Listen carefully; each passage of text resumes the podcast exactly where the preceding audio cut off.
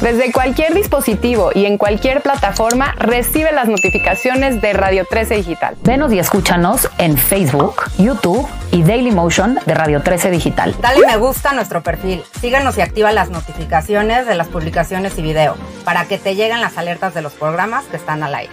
Escucha nuestro podcast en Spotify, Amazon Music, Apple Music y Deezer. Síguenos en YouTube. Búscanos como Radio 13 Digital. Suscríbete a nuestro canal y activa la campana para que te lleguen las notificaciones de todo nuestro contenido. Visita nuestra página web www.radio13.mx. Radio 13 Digital, programación consciente.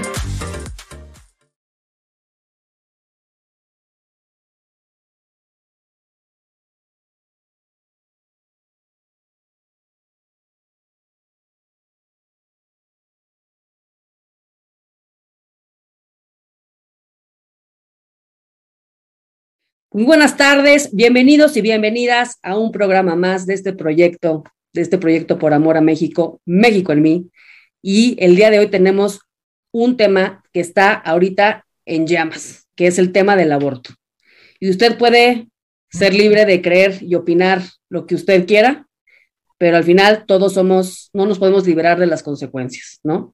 Entonces, creo que sobre este tema hay muchas cosas que podemos observar de diferentes ángulos y para eso tenemos una invitada maravillosa, la doctora en bioética, Rosario Laris. ¿Cómo estás? Bienvenida. Gracias, gracias por la invitación a todos ustedes y a toda la gente que te escucha, que te ve al auditorio. Gracias. Muchas gracias, muchas gracias, Rosario. Y la verdad es que, bueno, yo te escuché en una entrevista con, con Leonardo Zuckerman y dije, wow, ¿no? O sea, yo personalmente, pues obviamente cada quien dará su opinión, yo no estoy a favor del aborto en algunas circunstancias. Creo que se ve como si fuera algo X y para mí creo que no es algo X. Y ahorita nos vas a poder alumbrar con estos temas tan importantes. Y es importante para mí honrar la vida y vamos a ver qué, qué opinamos aquí, mis compañeras adoradas, Ivonne Solís, Elena Goicochea, con este tema tan, tan controversial. ¿Cómo están, queridos? Hola, ¿cómo estás, Gaby, Ivonne? Qué gusto de tener a esta super invitada que ya había yo tenido el placer de conocer antes y sobre este interesante tema, pues más. Así es. Y Ivoncita, ¿cómo ves? Encantada de poder coincidir con ustedes nuevamente, que el universo nos abra las puertas para hoy llegar a muchos corazones a través de nuestro gran programa México en mí, Radio 13 Digital. Así que empecemos de una vez con este gran programa. Muchas gracias. Nos, nos, nos ibas a contar, en vez de leyenda, nos vas a contar una historia, una historia real. Claro que sí. Quiero contar la historia de Lupita. La historia de Lupita, porque hay muchas, muchas Lupitas en el mundo. Yo conocí a Lupita a las 3 de la mañana.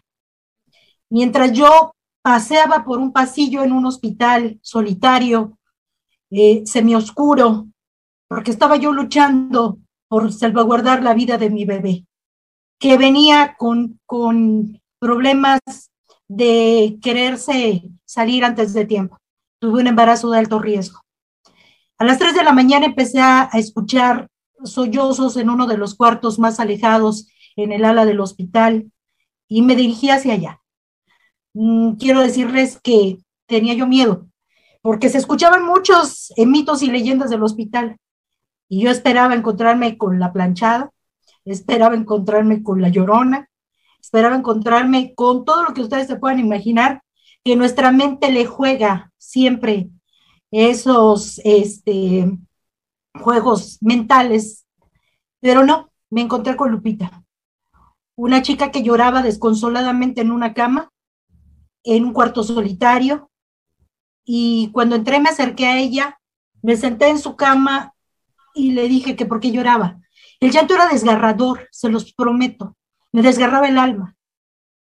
Y me dijo que acababa de tener este, un parto prematuro de un bebé de cinco meses que estaba luchando entre la vida y la muerte en un hospital que no tenía un ventilador, porque no era un hospital especializado para niños prematuros, que su bebé apenas había este, pesado 850 gramos y que ella quería a toda costa que su bebé se salvara, pero que no era la primera vez que le sucedía. Lupita había perdido cuatro bebés de la misma manera. Entonces lloraba tan desesperadamente que se aferró a mí y me dijo, dime que mi bebé va a vivir, dime que va a vivir mi bebé. Yo me sentí impotente en ese momento y le pedí que rezáramos las dos a Dios.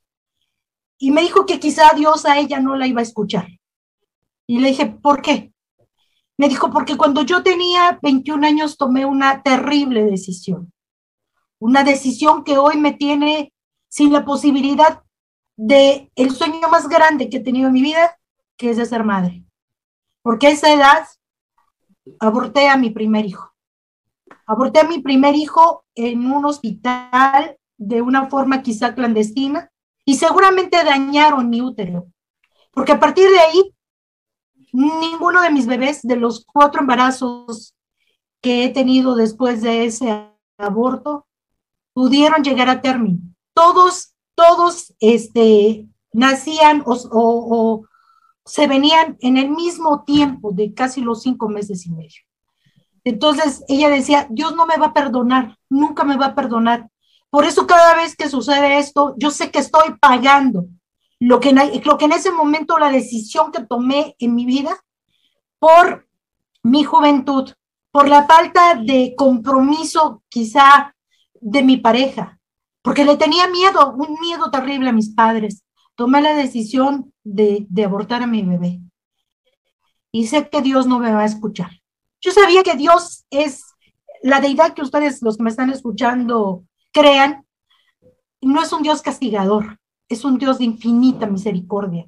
Y le dije que, que hiciéramos lo único que en ese momento podíamos hacer, rezarle y pedirle a Dios que el bebé de Lupita se salvara, que, que de alguna manera se olvidara de lo, que, de lo que ella en ese momento entendía que había sido una terrible decisión y le dejara a su bebé. Así nos dieron las seis de la mañana. Cuando a las seis de la mañana empezaron el movimiento de los pasillos y yo todavía seguía tomada de la mano de Lupita, cuando una enfermera entró para decirle que su bebé había dejado de, de luchar a las 5.20 de la mañana. Y Lupita me miró y me dijo, te lo dije, que no me iba a escuchar. Y la historia de Lupita me ha acompañado a lo largo de mi vida. Afortunadamente yo sí pude tener a mi bebé. Hoy es una niña de 14 años, hermosa, pero cada vez que la veo sonriente y feliz, me recuerdo a Lupita. Sé que hay muchas Lupitas que pagan su decisión, la decisión que mucha gente juzga, que mucha gente aplaude, pero que al final le pasó la factura, y una factura dolorosa, terrible. Esa es la historia de Lupita. Bienvenidos todos a México en mí. Muchas gracias, Ivonne. Y sí, qué, qué fuerte relato y gracias por iniciar con una historia tan cercana, porque definitivamente no creo que exista una mujer que no conozca historias de mujeres que han abortado. Y la culpa que les acompaña el, y el dolor que les acompaña es muy profundo y de eso no se habla. Y las decisiones, cuando se toman, al final mucho es porque no tuve el valor de decirle que sí a la vida, por, el por la presión o por la falta de contención, yo digo, bueno, pues malo matar, ¿no? Malo matar, parece que es malo, parece que es malo tener, cuando también malo, si lo queremos ver así, privar de una vida, pero bueno, hay circunstancias muy complejas, también eso es importante, pero también tenemos la oportunidad de vivir en tribu, de vivir en contención, de apoyar a nuestras mujeres, porque yo creo que ser madre es una bendición, es, una, es, un, es un regalo y podemos también ayudarnos a tomar estas decisiones. Elenita, tú conocías a Rosario desde hace tiempo para que ahorita también nos las presentes formalmente. Sí, fíjate que, tuve el placer de que me la, me la presentara una amiga en común y que pudiera estar con nosotros en el Women Economic Forum hace tres años. La verdad es que eh, para mí es muy importante que, que en los foros de este tipo que hablan de la superación de la mujer y del empoderamiento de la mujer, pues haya también voces que, ven eh, lo, que ahorita no es tan políticamente correcto, porque ahorita lo, que está de moda es apoyar el aborto, pero pues a mí me encanta escuchar también la otra parte de, la, historia, como dices, a veces no nos cuentan la historia completa, ¿no? Entonces sí es muy importante que además dejemos de ver el aborto solamente como una discusión en la que o se, se le da permiso o no se le da permiso a la mujer de, de, matar a su bebé, porque bueno, para mí es eso, ¿verdad? Entonces, eh, hemos desarrollado un lenguaje como sociedad eh, de eufemismos que hacen que se oiga menos feo la realidad. Y entonces vemos cómo en esta cultura del descarte le llamamos producto, ¿no? A un ser humano y en donde le llamamos interrupción del embarazo, a deshacernos de ese ser humano. Y, y bueno, eh, pero la discusión, tanto pro vida como pro aborto, se basa en simplemente le damos o no permiso a la mujer, pero no, no nos vamos a las causas de atrás, como dices tú, las circunstancias que a veces pues hacen tan difícil para una mujer ser madre, ¿no? Y a veces tienen que tomar esas decisiones tan terribles yo lo que veo es que vivimos en un mundo inhóspito, tanto para el niño como para la madre que se encuentra en esas circunstancias.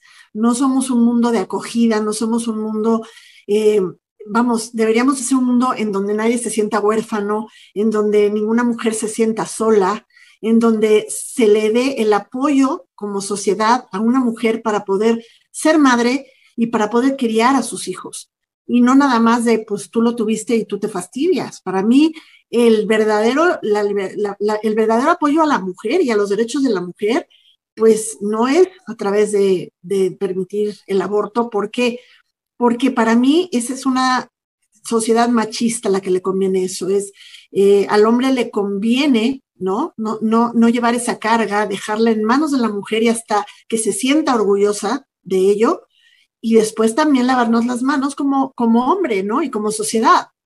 Entonces yo creo que es muy importante convertirnos en una sociedad que le dé apoyo, acogida, tanto a la mujer para poder tener a sus hijos, como para poder criarlos en un mundo en donde no luego digas, es que para qué traes niños al mundo, ¿no? Eso es terrible. Y bueno, eso, eso es nada más. ahorita, Rosario, nos vas a ilustrar con todo lo que conoce sobre este tema que es muchísimo. Y también saber, ¿no? Si como hombres, los hombres pues nunca les va a pasar, ellos, ellos no van a, no los van a embarazar, ¿no? Entonces, pues es un tema también que, que yo no digo que no puedan opinar, pero no sé si puedan tomar decisiones. Rosario, gracias, por estar con nosotras. Gracias, oye, me, me conmueve mucho la historia de Lupita. Claro que he escuchado a muchas Lupitas a lo largo de mi vida como médico, de mi vida profesional. Y la conclusión a la que yo llego, y no nada más yo en lo personal, sino a lo que llegan los estudios científicos con base, con datos, es que la mujer es una víctima del aborto. Así como en el aborto muere el hijo de esa mujer, la mujer también es una víctima, aunque no quieran aceptar y reconocer los grupos a favor del aborto este hecho. Yo quiero comentar un estudio importante publicado en los Estados Unidos por la doctora Coleman en The Journal of American Physicians and Surgeons sobre cuáles son las causas en este estudio que llevan a la mujer a abortar. Porque siempre hay una causa atrás. ¿Qué dice Lupita? ¿Por qué abortó cuando tenía 21 años? Porque tal vez le faltó ser valiente, porque tenía miedo a sus padres, porque tal vez su pareja no la apoyaba. ¿Qué nos dicen los estudios? Bueno, este estudio publicado refiere, importante, casi el 60% de las mujeres refirieron que abortaron para hacer felices a alguien más, por hacer feliz a alguien más. Hoy es que tenía presión de mi familia, es que no quería que mi mamá em, estuviera avergonzada de mí, o mis papás, o mis hermanos, o mis amigos. Que el 30% abortó por miedo a perder a la pareja, porque si no abortaba, entonces se iba, se iba el novio, se iba, ¿no? El compañero, en, en menos casos el marido, bueno. Entonces, aborto, ¿por qué? Porque el hombre no quiere tener al bebé, porque desde un inicio se tenía esta visión contraria a la vida. Es decir, yo tengo relaciones sexuales, pero como sé que no quiero tener un hijo contigo, trato de hacer todo a toda costa para que no te quedes embarazada. ¿Por qué pasa si te quedas embarazada? Porque eso sucede, eso ya se sabe, la ciencia lo ha referido. A mayor número de parejas sexuales a lo largo de la vida, mayor es la posibilidad de un embarazo, esperado o no esperado. ¿Se usa anticoncepción o no se usa anticoncepción? la de estadística lo demuestra. Entonces, como yo de antemano no quería tener un hijo al momento que te quedas embarazada, como yo no tengo un compromiso real contigo, lo que quiero es que te deshagas de ese niño que yo lo veo como un problema, que quiero ni verlo como hombre. Entonces, el 30% de estas mujeres refiere que abortó para no perder a la pareja. Importante, el 74% indican que no fueron completamente libres de la presión de otros para abortar, aunque fuera una presión sutil. Esto también es muy importante reflexionar. ¿La mujer es libre o no es libre cuando se encuentra en una situación de profunda vulnerabilidad ante un embarazo inesperado? De por sí sabemos que las que hemos tenido hijos sabemos que una mujer embarazada esperando al bebé es completamente vulnerable. Lo sabemos, tenemos las hormonas de arriba para abajo, se mueve todo, no se siente mal. Es una etapa donde la mujer es muy vulnerable. Bueno, si a esto le incluimos el ingrediente de no lo esperaba, no tengo apoyo, no sé qué hacer, es mucho más vulnerable. ¿Qué necesita esa mujer vulnerable que siente que casi en tres cuartas partes hubo una presión de alguna manera para que ella abortara? Es decir, no fue libre ¿Qué otro dato importante del estudio? El 50% refirió que no sabían que ese feto era un ser humano, no, entendían bien qué era lo que tenía adentro, es decir, si es un hijo, pero si te dicen, oye, pues, pero es que no es nada, es una bola de células, no, no, ahí no hay nada. Ah, bueno, pues entonces puedes hacerme de algo que no es nada, que es como cortarme el pelo, entendido de esa manera. ¿Por qué? Porque sabemos que en la mayoría de los casos no se les hace a las mujeres un ultrasonido para que identifiquen que ahí está el corazón del bebé. Sabemos que el corazón de ese niño en gestación empieza a latir desde el día 21 de la concepción, es decir, a las tres semanas de la fecundación. La mujer en muchos casos no se ha dado ni siquiera cuenta de que está embarazada y el corazón del bebé late. Por medio de un ultrasonido, al identificar el latido de ese corazón, muchas mamás se dan cuenta que hay una persona ahí adentro. Este es un corazón que late que no es el mío. Ahí se está formando una persona, eso es un hijo, es un bebé. El 50% refiere que no sabían que ahí había un ser humano en el momento del aborto, ¿no? no recibieron ni siquiera la información de lo que implicaba, de lo que tenían dentro, de que ya había vida humana. ¿Cuántas mujeres cuando tienen acceso a la información, pero no una información que busque orillarlas al aborto, que es lo que generalmente sucede en los movimientos proabortistas? No es darle a la mujer como última opción al aborto y primero ofrecerle toda gama de opciones para que no aborte, es llevarla al aborto. Entonces se evita tener todo este tipo de preparación, de herramientas y de conducción de la mujer para que entienda lo que está viviendo, entienda que hay una persona, que hay redes de apoyo alrededor, dirigirla con instituciones que puedan darle acogida, que puedan darle alimento, vestido, techo durante los nueve meses de embarazo y después apoyo para que salga adelante, preparación para que pueda capacitarse y después trabajar. Y en los casos en que realmente la mujer se dé cuenta que no puede tener al bebé, que no sabe cuidarlo, que no tiene la capacidad física, emocional o de integración familiar, poder dar ese bebé en adopción. El 66% de este estudio refiere que ellas sabían en su corazón que al momento de abortar estaban cometiendo un error. Lo sabían, tenían en su corazón. Pero como lo hemos visto en otros datos, el 95% de las mujeres que abortan no quieren matar al hijo. Oye, ¿quieres matar a tu hijo? No, pero no sé cómo salir del problema.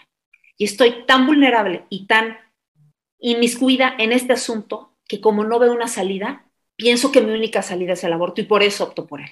Entonces, creo que estudios como este nos dejan ver la causa de por qué la mujer aborta. Y ahí está en la práctica, tenemos el caso de Lupita y de miles de Lupitas que todos conocemos alrededor que han llevado a cabo esto. ¿Por qué? Por falta de apoyo, por falta de conocimiento, por sentirse solas, por sentirse desamparadas por parte de la familia, por parte de la pareja, del papá, del bebé. En muchos casos el papá se va, las deja solas. ¿Cuántas situaciones hemos visto así? Y la ciencia aquí nos lo demuestra. La mujer embarazada es una víctima del aborto, la mujer que tiene un embarazo inesperado y que se le ofrece el aborto se vuelve una víctima de este lobby abortista alrededor de ella, cuando lo que necesita la mujer es apoyo para poder tranquilizarse, serenarse, sentirse tranquila, protegida. Y entonces sí empezar a tomar decisiones para ella, su futuro, el futuro de su hijo, lo que pueda venir, pero con una visión de esperanza. Hay un dato muy interesante que compartiste sobre los daños que hay a la salud, que eso es otro tema, ¿no? O sea, yo creo que sí hay un daño psicológico muy fuerte y una culpa que acompañe que al final podemos acabar somatizando de diferentes maneras, pero sí hay daños, hay riesgo para la mujer también cuando, cuando tiene esta práctica. Y algo también que, quisiera yo como destacar es que los hijos no son nuestros, ¿no? Es como, es mi hijo, o sea, es mi, mi producto, ¿no? No es, o sea, somos seres autónomos, ¿no? Entonces, si nos puedes compartir un poquito de esto, Rosario. Claro, así como hablamos de las causas, ¿por qué motiva a una mujer llegar a un aborto? También tenemos que hablar de las consecuencias, que por lo general tampoco se dice mucho. Oye, voy a aborto y te quieren hacer creer que es como, tengo un dolor en la muela, está inflamada, ahí tiene una caries, voy con el dentista, me saca la muela, me duele un día y así a los dos días digo, ay, qué alivio, estoy perfecta. Y en una semana ni me acordé que tenía una muela, es la verdad. Pues nos quieren hacer creer que el aborto es eso, es una práctica donde llegas pum, te retiran el asunto, el problema y en una semana tú vuelves a tu vida cotidiana y normal. Completamente falso. Hay estudios desde hace más de 30 años en países donde el aborto es legal, es decir, donde se ha despenalizado el aborto, que refieren 50% más de posibilidad de depresión y ansiedad en las mujeres que han abortado versus las que han decidido tener al hijo. 155 veces más riesgo de cometer suicidio. 220 veces más riesgo de consumir marihuana y 110 veces más riesgo de consumir alcohol. 400% más riesgo de morir de otras causas años posteriores al aborto que aquellas mujeres que tuvieron a sus hijos. 30% más frecuencia de consumo de alcohol y drogas en embarazos futuros. Y así podemos seguir. También hay efectos adversos en los siguientes hijos. Placentas previas, nacen más pequeños, nacen antes de tiempo, ya se ha visto, se ha demostrado que hay consecuencias para la mujer desde el punto de vista físico, sí, pero muy importante desde el punto de vista emocional. Y practicando en la práctica médica los casos clínicos que hemos visto de mujeres que llegan a espacios donde se les apoya después de abortar, se les apoya para su sanación emocional, personal, espiritual, lo que refieren las mujeres. Sueñan con los bebés, lloran cuando ven bebés en la calle, ¿no? Eh, tienen pesadillas terribles de sufrimiento de niños. ¿Cuántas cosas no quedan en el corazón de una mujer que sabiendo que tenía dentro un hijo, decide por su situación de vulnerabilidad quitarle la vida a ese hijo? Porque eso es interrumpir el embarazo. No, se llama aborto, interrumpir, tú interrumpes y reanudas. Aquí no reanudas nada. Aquí le quitas la vida a ese hijo que, como tú lo dices, desde el punto de vista de la ciencia, desde el momento de la fecundación la concepción, la unión del óvulo de la madre con el espermatozoide del padre, en ese preciso instante inicia la vida de una nueva persona. Y esa primera, una célula que inicia con esa fusión que se llama cigoto, es completamente autónoma. ¿Qué me refiero con autónomo? Que por sí sola esa persona coordina su crecimiento y desarrollo. Necesita del espacio de la madre, claro, necesita del espacio y necesita del alimento y del oxígeno que va a recibir por medio del cordón umbilical que genera en ese momento el embrión. No es la mamá la que hace el cordón umbilical, ni no, la mamá lo único que hace es prestar el espacio. Es un huésped, pero es él quien realiza todo. Este crecimiento y desarrollo a lo largo de los nueve meses depende directamente del embrión humano. El nacimiento de ese bebé depende del bebé. No son las condiciones de la madre el que empuja al bebé a nacer, es el bebé el que genera el nacimiento, el que induce el parto. Es que importante hablar de esta autonomía. Y, lo digo, oigan, un bebé recién nacido también es autónomo, claro, él coordina su crecimiento y desarrollo, pero es dependiente, igual que el bebé dentro del cuerpo de su madre. Un bebé recién nacido es dependiente. Tú dejas al bebé en una cuna, nadie lo atiende, el bebé muere. Es autónomo, sí, porque crece por sí solo, la mamá no lo hace crecer, pero es dependiente. Igual el bebé dentro del vientre de su madre es dependiente, depende de la madre y del espacio para poder crecer y desarrollarse y nacer pero es autónomo. Oye, Rosario, este, a ver, yo creo que aquí has tocado varios, varios temas importantes. El despersonalizar el embrión y el feto es una parte importante de, esta, de este lenguaje, de esta, yo le llamo racionalización porque en, realidad es diferente razonar que racionalizar. Racionalizar es cuando tú acomodas las cosas de manera que coincidan con lo que tú quieres pensar, ¿no? Entonces, esa racionalización de despersonalizar el embrión, despersonalizar el feto, visualizarlo como una parte del cuerpo de la mujer sobre la que ella puede disponer, pues es, una parte de, esta, de este discurso, ¿no? Para justificar el aborto. Aún así, eh, es como un poquito para, para, lograr que no haya esa disonancia cognitiva, ¿no? Para que, para que estemos como conformes con lo que se hace y no lo veamos como lo que es. Pero también está esta parte que, comentabas, que comentaba de Lupita, por ejemplo. Em, mucha gente justifica el aborto diciendo, es que mira, de todas maneras, tú no puedes decretar lo que, lo, que lo que está bien, lo que está mal y lo que moralmente debe de hacer alguien. Entonces, si tú impides que se le dé esa atención sanitaria, lo que, lo que produces también es casos como el de Lupita, en donde pues las condiciones en las que se practica un aborto hacen que haya más consecuencias todavía a nivel fisiológico, a nivel todo, ¿no? Entonces, ahí, por ejemplo, eh, ¿qué tanto una cosa es no promover el aborto? Yo ni siquiera estoy de acuerdo con que se le den fondos públicos de mis impuestos, por ejemplo, pero ¿qué tanto hay que penalizar a la mujer, que hay que castigar a la mujer que lo hace? ¿no? esa parte, esa parte es con la que mucha gente dice, mira, yo no estoy de acuerdo con el aborto, pero tampoco con que se le meta la cárcel, ¿no? ¿Tú cómo ves esa parte? Mira, yo creo que vale la pena dividirlo como en dos áreas de análisis. Una es, al momento que tú despenalizas el aborto con, con este argumento de, bueno, como igual lo van a hacer, pues por lo menos que no se mueran y que sea legal, porque el hecho de que esté penalizado no indica que la mujer no lo va a hacer. Completamente falso. Tenemos el caso clarísimo a lo largo de los años de España y de Inglaterra, donde después de que se despenaliza el aborto, empieza a aumentar considerablemente el número de mujeres que van a abortar. Y exponencial, o sea, después de más de 30 años en España que el aborto se ha despenalizado, ha aumentado 300%. Y el caso de Inglaterra ha aumentado 400%. Entonces, el hecho que tú lo despenalices hace que la mujer esté incitada a abortar más, sí. Y no solamente la mujer que se encuentra en un estado de desamparo que dice que puedo hacer un aborto, sino que existe entonces ya todo el negocio del aborto alrededor, que claro, todo el día lo están promoviendo, están invitando a las mujeres, están haciendo campañas de publicidad y qué es lo que quieren. Al final lo que quieren es tener pacientes porque cobran. Lo vemos en la Ciudad de México. Una cosa son los abortos que se hacen a nivel de los hospitales del Distrito Federal, de la Ciudad de México, y otros son las clínicas de aborto que están alrededor y que cobran y que lo que quieren es que, que la mujer vaya y aborte porque es un negocio.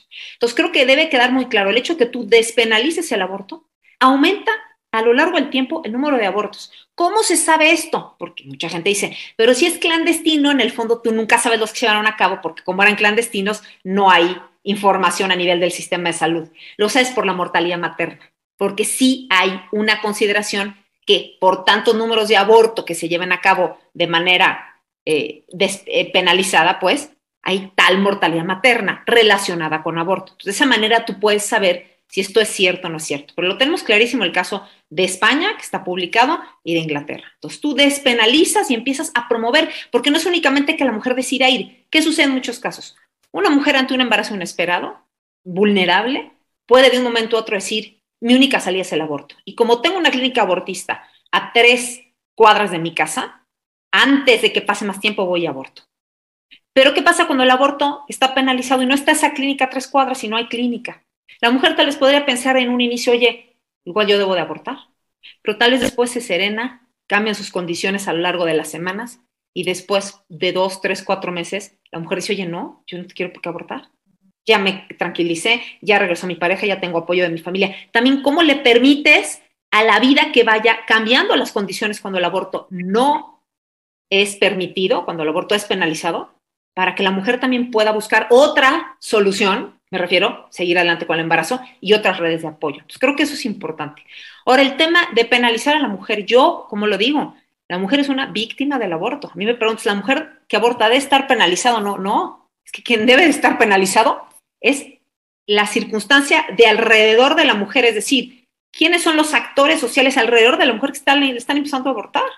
Los médicos que realizan un aborto que no son vulnerables, porque el médico está en sus cinco sentidos y toma la decisión de hacerlo cuando lo que debe hacer es cuidar la salud de la mujer y de su hijo, y está optando por quitar la vida a ese bebé. Entonces me preguntas, ¿debe haber una penalización? Yo pienso que sí. Médico y personal de salud que lleva a cabo un aborto, sí, porque tú como médico estás obligado a cuidar y proteger la vida, la vida humana, la vida de toda persona, la vida que inicia en el vientre materno, el hecho que tú decías quitarle la vida porque la mamá viene y entonces hay una presión de las clínicas o porque tú como médico decides trabajar en un abortorio, creo que tiene que estar penalizado, sí, pero creo que la mujer es una víctima del aborto. ¿Por qué? Porque una mujer que se encuentra en una situación de un embarazo vulnerable, de un embarazo inesperado, es profundamente vulnerable. Entonces, ¿Tiene los elementos la mujer para libremente tomar una decisión? Oye, libremente estoy tomando la decisión, soy consciente de lo que estoy haciendo. No, la verdad es que creo que la mujer en una situación de embarazo, como ya lo dije, que las hormonas las traemos, bueno, de arriba abajo, de un lado al otro, y uno cambia y se siente mal y llora y contenta y feliz, y tantos cambios que hay en el cuerpo de una mujer que uno lo sabe, ahora con el ingrediente de es inesperado, no tengo apoyo, me van a correr de mi casa, se fue mi pareja, ¿cómo va a sacar adelante este niño? No tengo trabajo, no tengo estudios, me quiero morir. Como una mujer ante una situación de ese nivel de estrés puede ser libre para tomar una decisión así de crucial. Por eso creo que la mujer es una víctima. Rosario, hay otros elementos que todavía contribuyen más a este tipo de situaciones.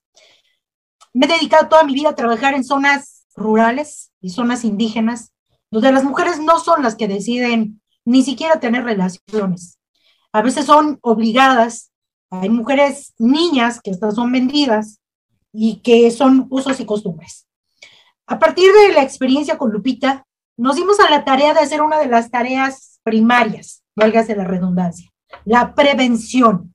Tienes que prevenir a, a, las mujeres, tienes que darles el conocimiento y las herramientas para que puedan cuidarse y no llegar hasta ese punto.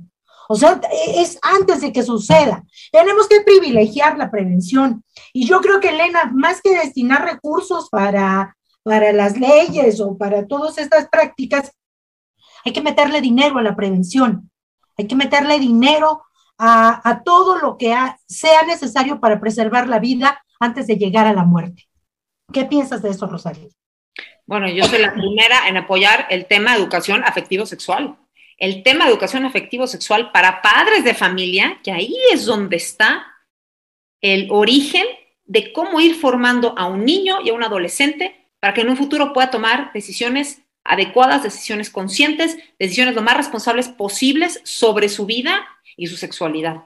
No es únicamente decir una clasecita de educación sexual y a ver qué le decimos a los jóvenes para que no se embaracen. No, no, no. Es cómo vas formando a los padres de familia ¿Por qué a los padres de familia? Porque el papá y la mamá son los primeros responsables de la educación afectivo, sexual de sus hijos desde la primera infancia. Es decir, desde cómo le enseño a ese niño a cuidarse, a taparse, a, que respeten su cuerpo, a prevenir el abuso sexual infantil que viene de la mano con este tema, y cómo voy generando en ese niño que se sienta querido, que tenga autoestima, que aprenda a decir yo puedo esperar, una niña que aprenda a decir yo valgo mucho, cómo lo hicieron sentir en su casa su papá y su mamá, para que ese niño no tenga una necesidad afectiva tan grande que al momento de llegar a la adolescencia, a la juventud, que es como la mayoría de los casos se presentan, tenga que hipersexualizar sus necesidades emocionales de la primera infancia. Entonces, ¿cómo trabajamos con los padres de familia? Que es mucho lo que hace mi fundación. ¿Cómo trabajo con padres de familia? Para que al formarlos, ellos sean conscientes de las necesidades emocionales, de formación, de afectividad que necesitan sus hijos relacionado con la sexualidad, viene uno con el otro. ¿Por qué? Porque la sexualidad no es una relación sexual. Sexualidad y pensamos relación sexual. No, no, no. Sexualidad es la conformación de mi cuerpo, mi mente, mis emociones, mi vida espiritual. Es yo mismo, es entenderme como mujer, entenderme como hombre. Cómo un niño empieza a sentirse así, en esa conformación, en ese cariño, esa necesidad de autoestima que viene de la casa, para después poder ir entendiendo mucho mejor otros aspectos de la vida relacionados con la afectividad y la sexualidad. Entonces, creo que tiene que ser una labor de prevención. Por supuesto que sí. Por un lado, atención, prevención, enfocarse en formación a los padres de familia. Y por otro, y lo digo importante, el tema de disminución de la mortalidad materna. Mucho se habla de que es que al momento que tú despenalices el aborto, entonces va a disminuir la mortalidad materna, porque se nos mueren millones de mujeres por abortos clandestinos. Eso es completamente falso. Los hechos y los datos científicos nos refieren. La mortalidad materna es aquella mortalidad que se presenta durante el embarazo, el parto y los 40 días posteriores al parto, que se llama puerperio. Durante esta etapa, los mayores números de casos de mortalidad materna se presentan por hemorragias, es decir, sangrados, por sepsis, infecciones, por aumento de la presión arterial en las mujeres que no está controlada. Yo nada más lo digo, el aborto realizado, es decir, la mortalidad materna relacionada al aborto en nuestro país, datos del INEGI el año 2018, indican que ocupó el sexto lugar. El sexto lugar de las casi mil mujeres que murieron por mortalidad materna, este sexto lugar son 30 mujeres. Y esa es la proporción. Que no importa la vida de esas mujeres, claro que importa. Pero tienes otras 900 y tantas que se están muriendo porque hay hemorragias, porque se infectan, ¿no? porque se les sube la presión arterial durante el embarazo el parto y no hubo un cuidado en este momento, no hubo recursos para el sistema de salud, no se les dio la atención durante todo el embarazo, no se cuidó bien el parto, no se les atendió después, los 40 días posteriores al parto, tan importante que es la vigilancia a la mujer. Entonces también cómo debemos, de como Estado, invertir los recursos en el cuidado de la salud de las mujeres que ya están embarazadas en este aspecto, ¿no? Creo que es muy importante tener datos científicos de lo que está pasando, datos de estudios, datos de organismos eh, no nacionales como el INEGI de por qué están muriendo las mujeres en esta etapa y a qué debemos invertir los recursos para este, para este punto. Pero sin olvidar el tema prevención, que en todos los ámbitos de la medicina debemos enfocarnos en lo preventivo. Es que no es nada más para el tema de educación afectivo-sexual, es para todos los ámbitos de la medicina. La prevención es donde inviertes los menores recursos y lo que te puede dar mucha mejor o muchos mejores resultados a lo largo del tiempo. en el caso de prevenir y no llegar a hablar de un aborto, es educación afectivo-sexual a los padres de familia para que ellos inicien en casa esta labor de formación a sus hijos en este tema. Oye, Rosario. muy importante. Ah, perdón, Elvita, nada más rapidísimo que quería eh, compartir algunas, algunas ideas. Hay, un, hay un documental muy interesante de Eduardo Verastegui, justo, que pues él platica, bueno, en el documental se puede ver la historia de, de una persona que fue la encargada de una clínica de aborto en Estados Unidos, seguramente tú conoces bien ese dato, hasta que ella entró a un aborto y dijo, Dios mío, no sabía lo que estaba haciendo, ¿no? Y vio lo que realmente es, porque muchas veces se toman estas decisiones pues por ignorancia, ¿no? Sin realmente tener conocimiento de causa lo que realmente está sucediendo en un aborto. Y en el mundo, el 50%, tú sabrás también este dato bien, más del 50% de los embarazos son no planeados. Y sí podemos hablar mucho temas de prevención, pero también tenemos que hablar sobre otros temas, como ejemplo la práctica del steel healing, que es cuando hay una relación sexual y la persona se quita el condón sin el consentimiento de la mujer. Y eso en otros países, en, países de Europa, está considerado como una violación. Actualmente se está legislando en la Suprema Corte de Justicia, porque cuando es algo así, es, es una situación de, de abuso, ¿no? Y yo algún, en algún momento oí algún podcast de mujeres que estaban a favor del aborto y literal decían, es que es un método anticonceptivo y vas a abortar y después te puedes ir a comer saliendo y es como literal quitarse una muela, ¿no? Entonces, hay muchas cosas que, que la verdad que creemos que estamos apenas en pañales de entender, ¿no? La magnitud de estos temas y hay que tener, como decimos, el mapa, el mapa completo, ¿no? De realmente como mujer tomar la rienda de mi vida, de mi propio ser sobre la decisión que voy a, tomar. Elena, ¿querías agregar algo más antes de que ahorita nos conteste Rosario? Bueno, era con respecto a algo que dijo antes, eh, de los padres de familia que son los encargados o los responsables de formar en este, en este adecuado uso de la sexualidad y demás creo que lo que estamos viendo es, eh, y, se justifica mucho el aborto cuando hablas de menores de edad, con, niñas en la pubertad o con niñas en la adolescencia embarazadas, ya sea porque tienen relaciones sexuales o ya sea porque son víctimas de abuso. Eh, y nos horroriza, con toda la razón, ver niñas embarazadas, ¿no? Pero no nos horroriza que se esté promoviendo a edades cada vez más tempranas el sexo las relaciones sexuales. Y estamos oyendo una Olga Sánchez Cordero, una, una senadora, decir que, que están promoviendo que los niños puedan ejercer su sexualidad. Y dices, a ver, para empezar, ni siquiera, como dices tú, tienen noción de lo que es la sexualidad, porque una cosa es sexo, otra cosa es la sexualidad. O sea, la sexualidad no nada más es tener sexo, pero está promoviendo desde, desde casi que la infancia, ¿no? Eh, estamos hipersexualizando a los niños y a las niñas y después no queremos las consecuencias. Y eso por un lado. Y por el otro lado, vemos cómo los casos estos de, abuso sexual y de violación y de niñas embarazadas, la mayor parte se dan dentro del hogar y no se le está dando la solución al problema. Ahora la solución es que una niña pueda ir sin ni siquiera informar a sus padres, ¿no? A abortar. Y los padres a veces, o la mamá ni se entera, y resulta que es dentro del seno del hogar en donde están siendo abusadas. ¿Y qué pasa? Les resuelven el problema, entre comillas, y las vuelven a llevar al mismo lugar a donde siguen siendo víctimas de ese abuso. No, no hay una persecución de los culpables. No hay un meter a la cárcel a esos culpables. Entonces, realmente el problema está mal enfocado. O sea, para mí el problema no es quitarle el bebé y ya, sino es solucionar el peligro que está viviendo y el entorno donde están viviendo nuestras niñas, ¿no? No sé eso tú cómo lo veas. bueno, lo que tú comentas, el tema del abuso sexual, el abuso sexual infantil en juvenil, efectivamente, en la mayoría de los casos se da en la propia familia, porque es alguien cercano a ese niño, cercano a ese adolescente, pero no su papá y su mamá, sino un tío, un primo, ya se sabe. En primer lugar son los tíos. Esos son datos, encuestas mexicanas. En primer lugar son tíos. Primos, vecinos, conocidos, ¿verdad?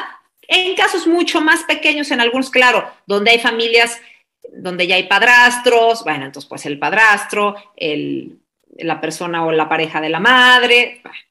¿Qué hacer ante esa situación? Lo que tú estás diciendo, el hecho de despenalizar el aborto hace que perfecto se quede embarazada, el tío agarra, lleva a la menor de edad, que le practiquen el aborto, la menor de edad regresa a la casa y que, que ni quien se enteró. O sea, vemos la gravedad del problema. ¿Qué es lo que hay que hacer ante esto?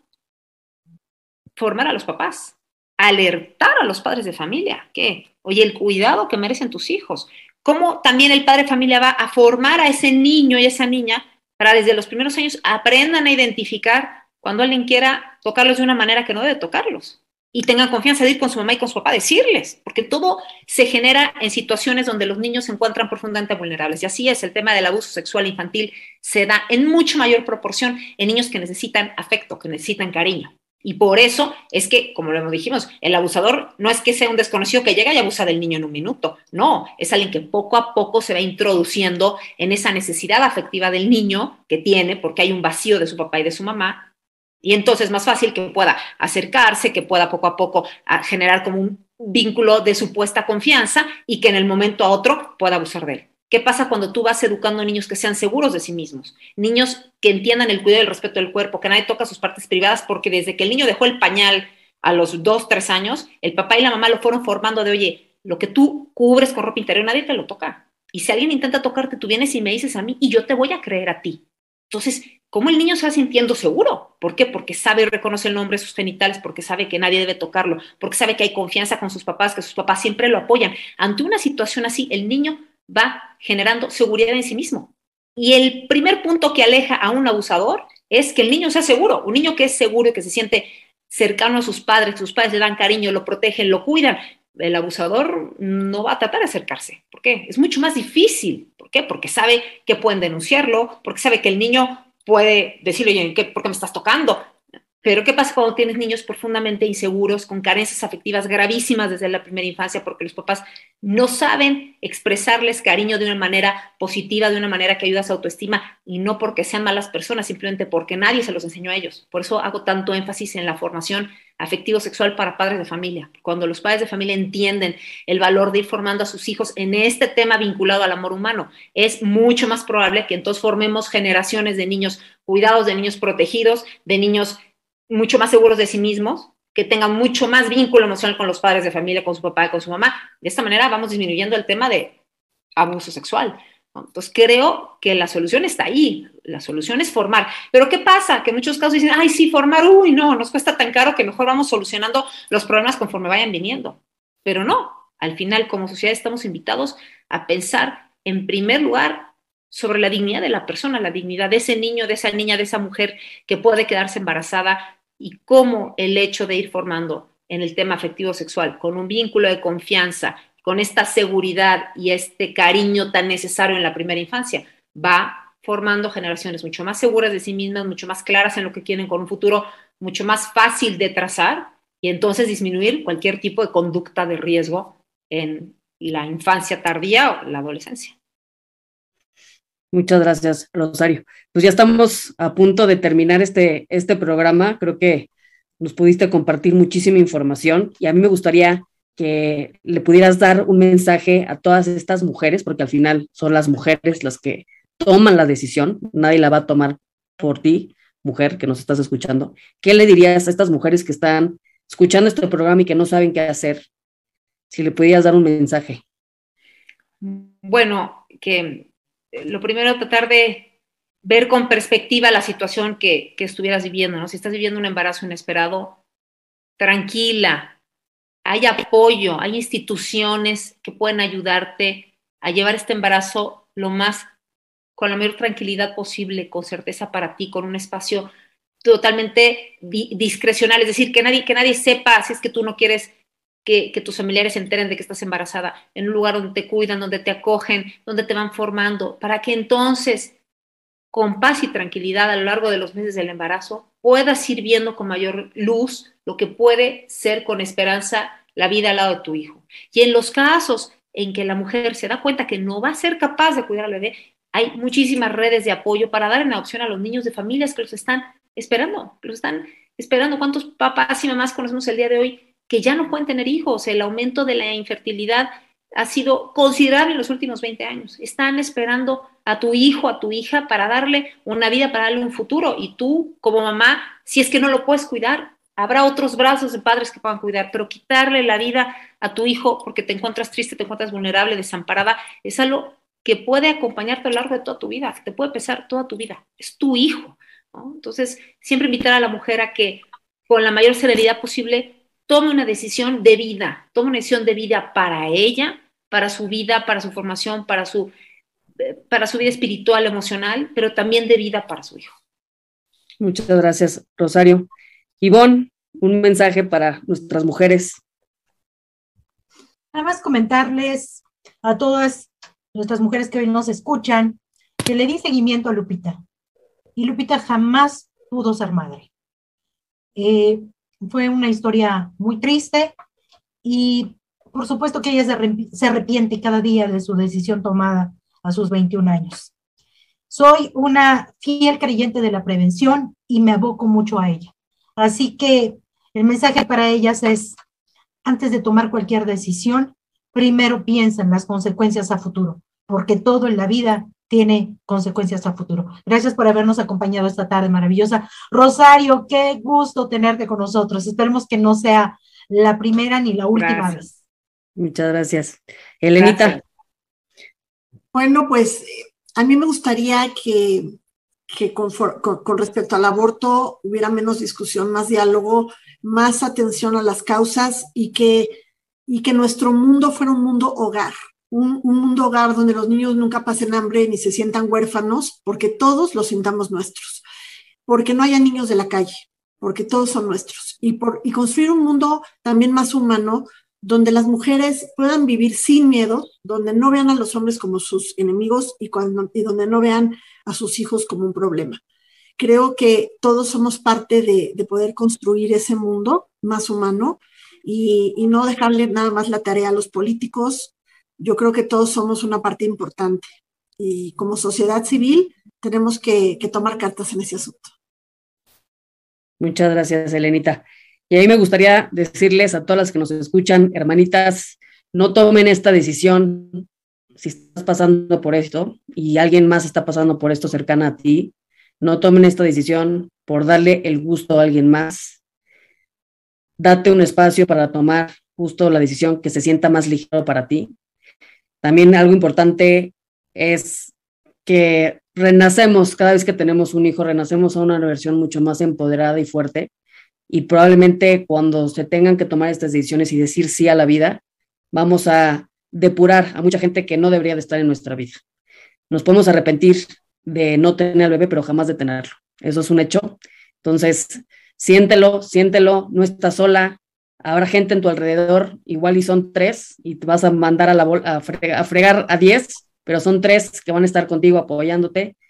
Y es momento de hacer tribu, como dice Elena, es momento de ser tribu y unirnos porque un niño y un hijo también es una bendición. Circunstancias complicadas, por supuesto, las hay, pero no es cualquier cosa decidir interrumpir a un embarazo y decirle no a la vida, también tiene sus consecuencias y creo que es importante que las conozcamos. Pues muchísimas gracias. Gracias a todas por compartir este tema. Compartan, compartan, compartan este programa para que llegue lo lejos posible. Y obviamente usted será libre de tomar su decisión. Como sea aquí, opinamos y damos un punto de vista y al final, pues cada quien tendrá el suyo. Muchísimas gracias. Nos vemos el siguiente viernes aquí en México en mí por Radio 13 Digital.